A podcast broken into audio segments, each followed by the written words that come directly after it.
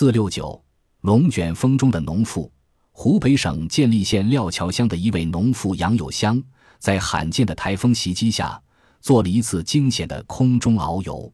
一个傍晚，一场巨大的台风夹杂着冰雹，袭击了建利县北部的几个区乡。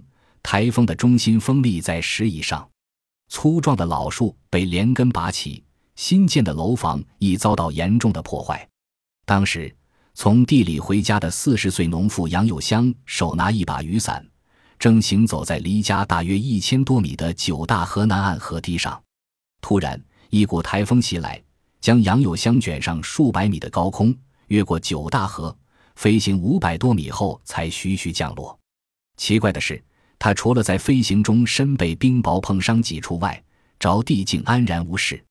杨有香经过治疗，恢复了正常劳动。